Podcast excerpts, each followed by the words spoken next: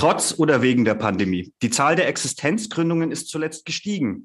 Auch wer ganz klein anfängt, wird vom Staat gefördert. Doch welche Förderung gibt es? Und lohnt es sich überhaupt, sich jetzt zu gründen? Genau darüber spreche ich heute mit, mit dem Bialo-Autor Manfred Fischer. Manfred, schön, dass du dir Zeit genommen hast. Hallo Kevin. Jetzt hat ja Corona die Wirtschaft massiv beeinträchtigt und die Pandemie ist ja eigentlich auch noch nicht vorüber, zumindest äh, laut Experten. Ist eine Existenzgründung überhaupt in Zeiten von Corona eine gute Idee oder sollte man es vielleicht aktuell eher lassen? Darauf kann man die berüchtigte Antwort geben, es kommt drauf an. Also wer sich letztes Jahr überlegt hat, ein Reisebüro zu öffnen oder einen stationären Handel, der sah sich natürlich extrem schwierigen Verhältnissen gegenüber.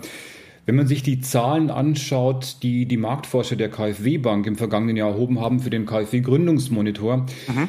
dann sieht man, dass die Zahl der Existenzgründungen im vergangenen Jahr um 11 Prozent ähm, im Vergleich zum Vorjahr abgenommen hat. Es gab im vergangenen Jahr etwas mehr als 200.000 Vollerwerbsgründungen. So wenig waren es im Gründungsmonitor der KfW die es seit 20 Jahren gibt, noch nie. Ah ja, okay. Das ist ein Punkt. Es gab aber auch von der KfW im vergangenen Jahr im April eine Blitzumfrage, die unter, unter Gründern, die ergab, dass viele gesagt haben, okay, wir geben nicht auf mit unserem Gedanken, mit unseren Planungen, sondern ähm, wir verschieben einfach. Mhm. Ähm, das konnte man dann auch später sehen an Zahlen der statistischen Landesämter, dass sich so ab Herbst ein Nachholeffekt eingestellt hat. Ähm, teils führte der so weit, dass es sogar in einigen Regionen zu einem positiven Gründungseffekt ähm, ähm, ähm, kam. Also dass sozusagen das Plus der Gewerbeanmeldungen oder der Neugründungen im Vergleich zu den Abmeldungen höher ausfiel als im Vorjahr. Ah, ja, das waren okay. ganz unterschiedliche unterschiedliche Entwicklungen. Ja, und wie nachhaltig sind denn eigentlich solche kleinen Existenzgründungen? Äh, wie viele Betriebe geben eigentlich nach, sagen wir mal, zwei, drei Jahren einfach auf? Und äh, was ist dafür oft ausschlaggebend? Also generell ist es so, dass in der Unternehmenslandschaft natürlich sehr, sehr viel Bewegung ist.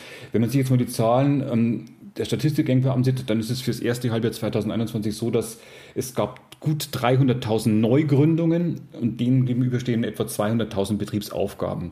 Das ist nicht zu überraschen, das ist Jahr für Jahr etwa ähnlich. Ähm, Studien besagen, dass etwa so äh, die Hälfte aller Gründer nach fünf Jahren wieder aufgibt.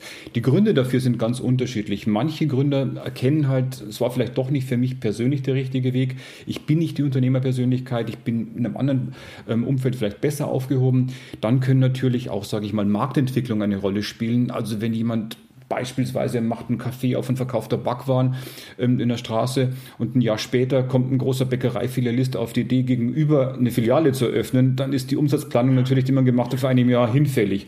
Das mag eine Rolle spielen. Preisentwicklungen, Marktinnovationen spielen damit hinein.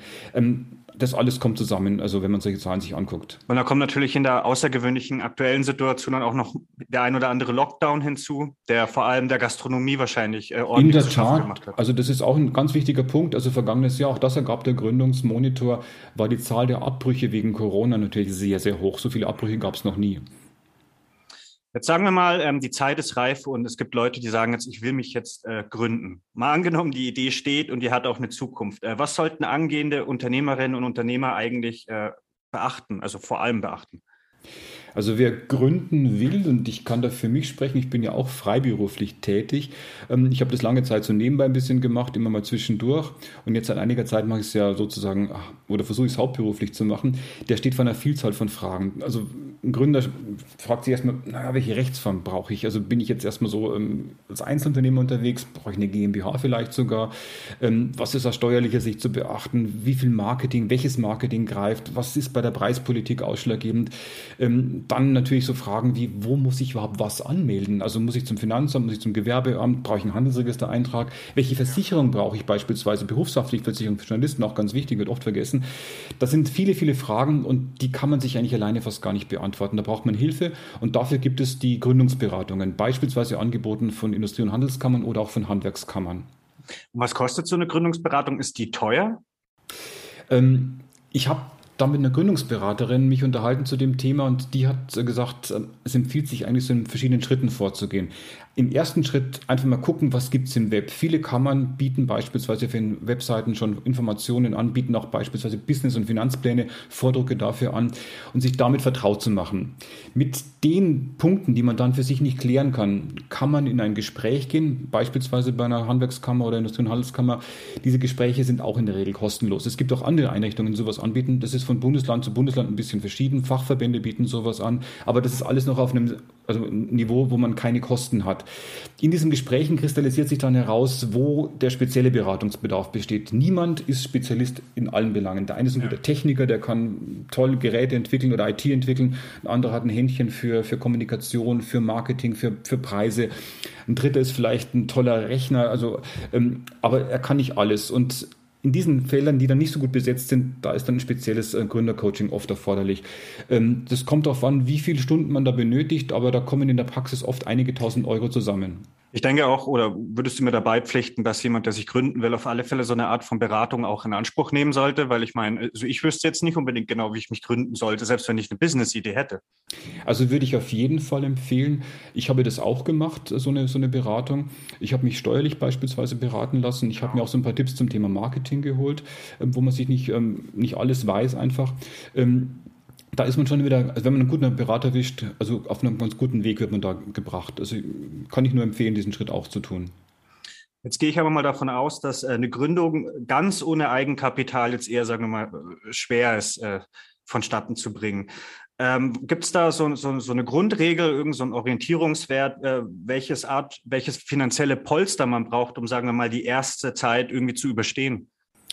Ja, also man sagt immer so, die, die laufenden Kosten sozusagen, die man hat, die sollte man für die ersten drei Monate so als einen Block sehen und auf jeden Fall sollte noch hinzugerechnet werden, das, was an Finanzierungskosten notwendig ist. Also grundlegend ist für jede Gründung ein guter Finanzplan. Also ich bin da eher nachlässig gewesen, habe das dann so nach und nach so ein bisschen ergänzt, aber man muss sich wirklich aufschlüsseln, was brauche ich an Büromaterialien, brauche ich ein Fahrzeug, welche Versicherungen muss ich bezahlen, sei es für die Altersvorsorge, sei es für die Berufshaftpflicht, ähm, was ist vielleicht noch, wenn man größer ist, an Personalkosten einzukalkulieren, wenn man jetzt ein Handelsgeschäft Geschäft tätig ist oder eine Gastronomie äh, betreiben möchte, was brauche ich an Material? Ähm, oder wenn Sie im Hand, wenn man im Handwerk unterwegs sein möchte, was muss ich an Material schon vorhaben, an Werkzeug haben?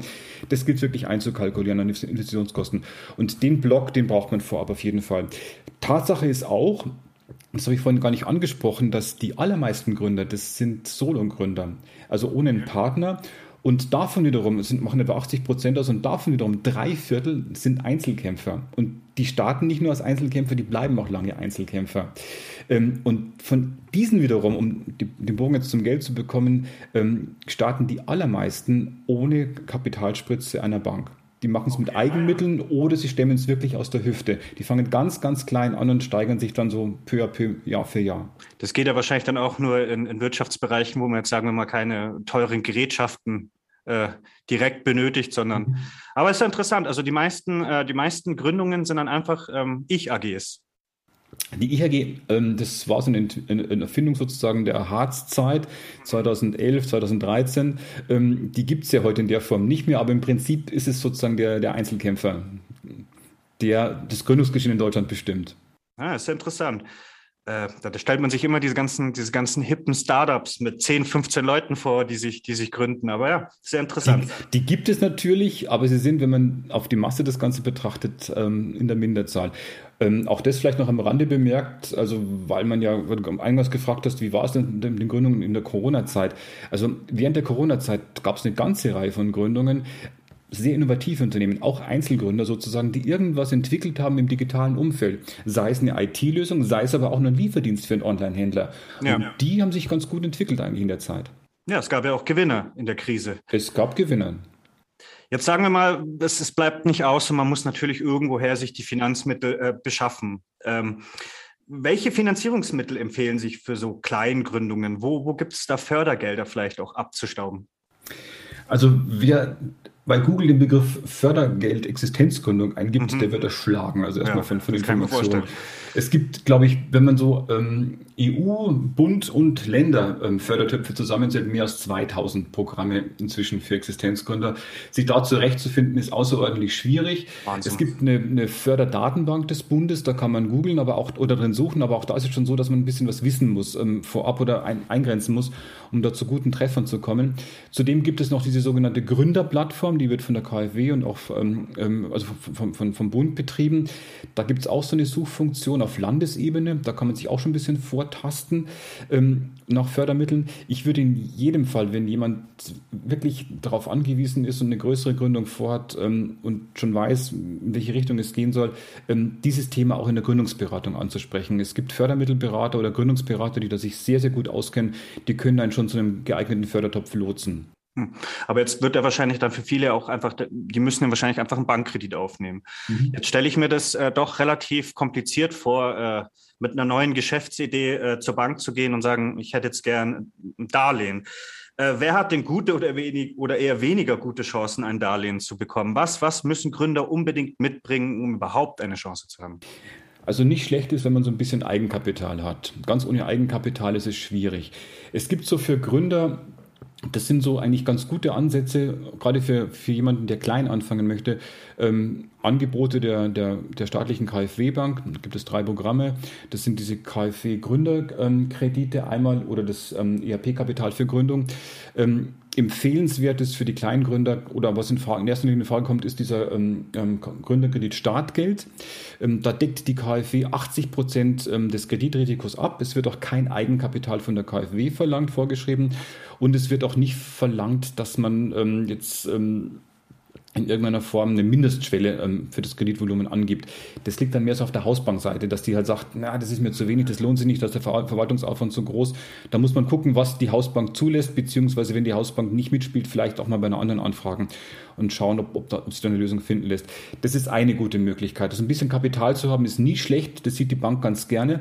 Ein zweiter Punkt, der ganz wesentlich ist, also wenn Sie zur Bank, wenn man zur Bank geht, ist, dass man einen guten Finanzplan hat. Finanzplan heißt auch, dass so ein Plan nicht nur ähm, Umsatzpläne enthält und einen Finanzierungsplan oder eine Liquiditätsvorschau oder eine Rentabilitätsrechnung ähm, vorsieht, sondern das sollte auch eine Szenarioplanung drin sein. Das heißt, die Bank will schon sehen, der Mann macht oder die Frau macht sich Gedanken, wenn es gut läuft, wie sieht es dann aus, wenn es weniger gut läuft, wenn der Markt sich schlecht entwickelt, ja. wie sieht es dann aus?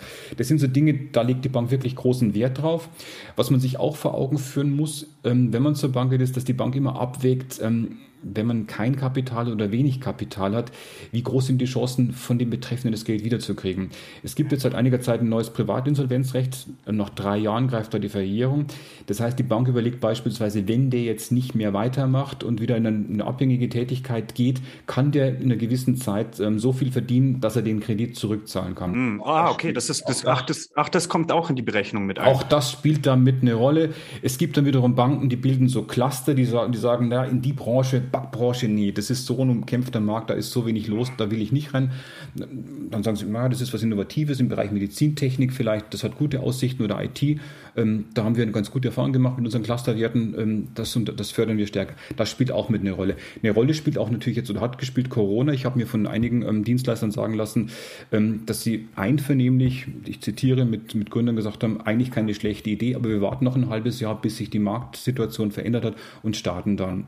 Ähm, wichtig ist natürlich, wenn man zu einer Bank geht, Finanzierungsplan, man braucht einen schlüssigen Businessplan und das nicht zuletzt ist auch die Unternehmerpersönlichkeit. Also wer nicht den Eindruck erweckt, dass er das wirklich will, dass er mit Herzblut, mit der nötigen also Begeisterung dabei ist, wird auch da ein Bankgespräch Schwierigkeiten bekommen. Ja klar, er muss es natürlich auch in erster Linie der Bank verkaufen. Er muss es verkaufen und er muss es vorleben, genau. Und zur Not bleibt er immer noch die Höhle der Löwen. Äh, wobei das wahrscheinlich eher unrealistisch ist. Ähm, was mich jetzt interessiert, ist jetzt vor allem, ähm, es gibt ja jetzt in der Corona-Zeit bestimmt äh, diesen speziellen Fall, dass sagen wir mal, jemand war in seinem Beruf tätig und dann hat das Unternehmen vielleicht nicht überlebt oder musste betrieblich kündigen und die sagen, komm, jetzt ist die Zeit gekommen, äh, ich, ich möchte jetzt gerne mich gründen, die Chance nehme ich äh, in Kauf. Äh, wo, wo, kann er, wenn er seinen Job verliert und jetzt notgedrungen sich finanzieren muss, wo kann er sich hinwenden, der Unternehmer oder die Unternehmerin? Mhm. Also das ist ein interessanter Aspekt, den du ansprichst. Es ist in der Tat so, dass ähm, die Zahl der Nebenerwerbsgründungen im vergangenen Jahr, noch in diesem Jahr, sehr stark zugenommen hat. Das sind Menschen, die halt sozusagen sich ähm, so durch die Selbstständigkeit ein zweites berufliches Standbein aufbauen. Ähm, beispielsweise, ähm, weil sie in Kurzarbeit waren oder vielleicht sogar noch sind und jetzt suchen, wie können sie sich beruflich ein bisschen stabiler noch aufstellen. Ähm, wer in die Arbeitslosigkeit schlittert, für den gibt es den Weg des Gründungszuschusses der Bundesarbeitsagentur. Das war, das reicht wiederum zurück auf die berühmte IHG, also ähm, von, von Peter Harz war damals ein inflationär genutztes Werkzeug mit mehr als 100.000 Gründungen pro Jahr, die man ähm, auf die Art und Weise angestoßen hat mit Fördermitteln. Mittlerweile ist es ähm, ähm ein, ein, ein Mittel, ähm, für, auf das man keinen Rechtsanspruch hat, sondern es ähm, ist eine Ermessensleistung der Arbeitsagentur. Seither, das ist reformiert worden, ich glaube 2013, 14, wenn ich mich recht entsinne, war das. Seither ähm, ist der Umfang wesentlich geringer. Momentan liegt es immer so bei 20.000 Bewilligungen pro Jahr in etwa, vielleicht ein bisschen drüber. Dieser Gründungszuschuss ähm, ist geknüpft an eine ganze Reihe von Voraussetzungen. Beispielsweise, man muss mindestens einen Tag arbeitslos sein, gemeldet sein. Ähm, man braucht mindestens einen Restanspruch von 150 Tagen Arbeitslosengeld 1. Das darf man nicht übersehen. Also ähm, das kann schon mal passieren, dass jemand sagt, okay, ja, Gründung wäre vielleicht eine Möglichkeit für mich, aber jetzt lasse ich es erstmal so laufen, geht ja auch. Und ähm, überlegt man so ein bisschen und dann verstreicht die Zeit und dann wird es plötzlich eng. Und das sind, darf ich mir sagen lassen, da sind die Arbeitsagenturen sehr, sehr rigide, was diese 150 Tage angeht. Da kennen sie keinen, keinen Spaß. Ist die Frist überschritten, ist es vorbei mit dem Gründungszuschuss. Eine dritte wichtige Voraussetzung ist, dass man die Gründung ähm, im Hauptberuf ähm, vorantreibt. Das heißt, die Tätigkeit muss mindestens 15 Stunden pro Woche ausgeübt werden. Also eine Nebenerwerbsgründung geht nicht. Ist ganz, ganz wichtig. Das gilt es zu bedenken. Und dann muss man sich halt noch so an einige Vorgaben halten. Die Arbeitsagentur ist auch nicht so, dass sie sagt, okay, dem glauben wir das mal, ähm, geben wir ihm ähm, einfach das Geld. Sondern es ist ähnlich wie bei der Bank, man braucht einen Businessplan, einen Finanzplan, man muss sein Geschäftsmodell erläutern und die Unterlagen darlegen. Man braucht ein Gutachten auch noch sozusagen einer Berufsorganisation. Also in meinem Falle wäre das zum Beispiel ähm, des Journalistenverbandes ähm, ein Statement, dass sie sagen, okay, wenn der sich selbstständig macht als freier Schreiber, mit dem Konzept kann, könnte das klappen. Im anderen Fall, wenn jemand, ähm, sage ich mal, sich als Fliesenleger selbstständig machen möchte, dann muss er zur Handwerkskammer gehen und braucht von der Handwerkskammer einfach so ein kleines Gutachten dazu. Das sind Dinge, die ganz, ganz grundlegend sind. Vorher geht es nicht.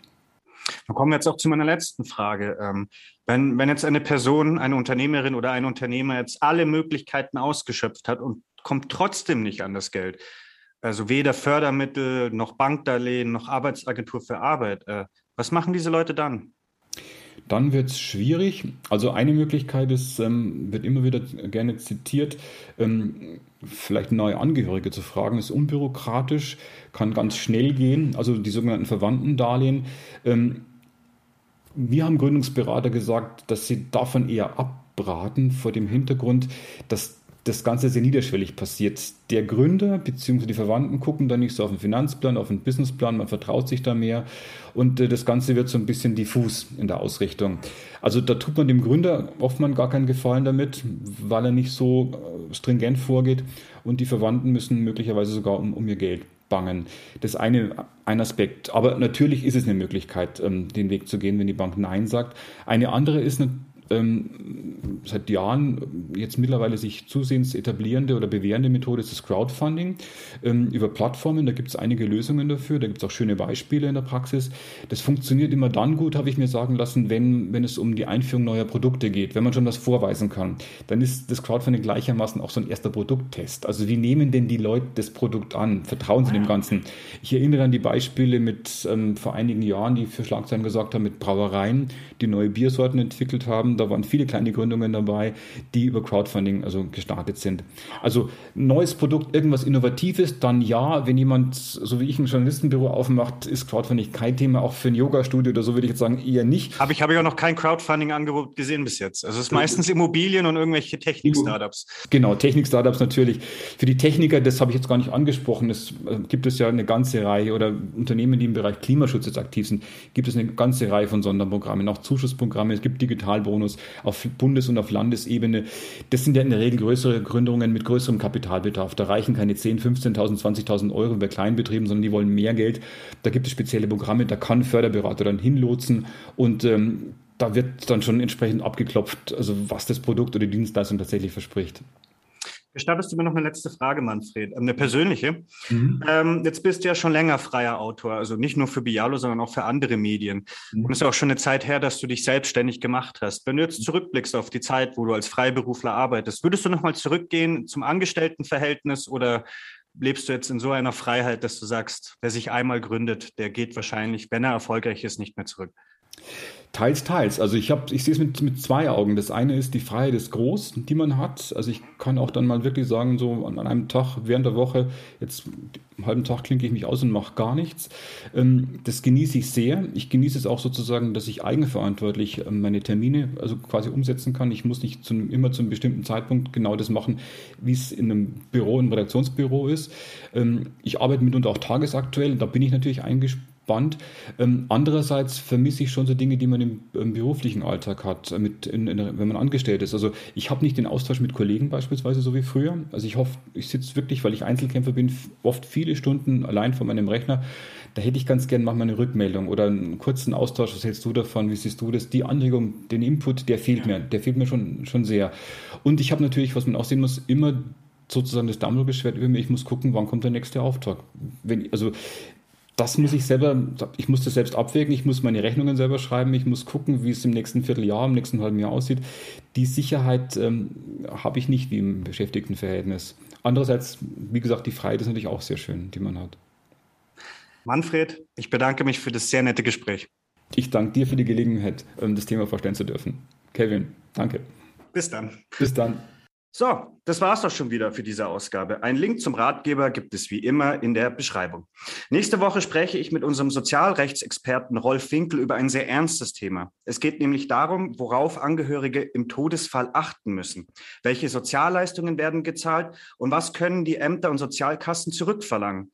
Wenn ihr dazu Fragen habt, dann schreibt sie uns gerne in die Kommentare. Wir werden sie beantworten. In diesem Sinne, vielen Dank für die Aufmerksamkeit. Bis zum nächsten Mal.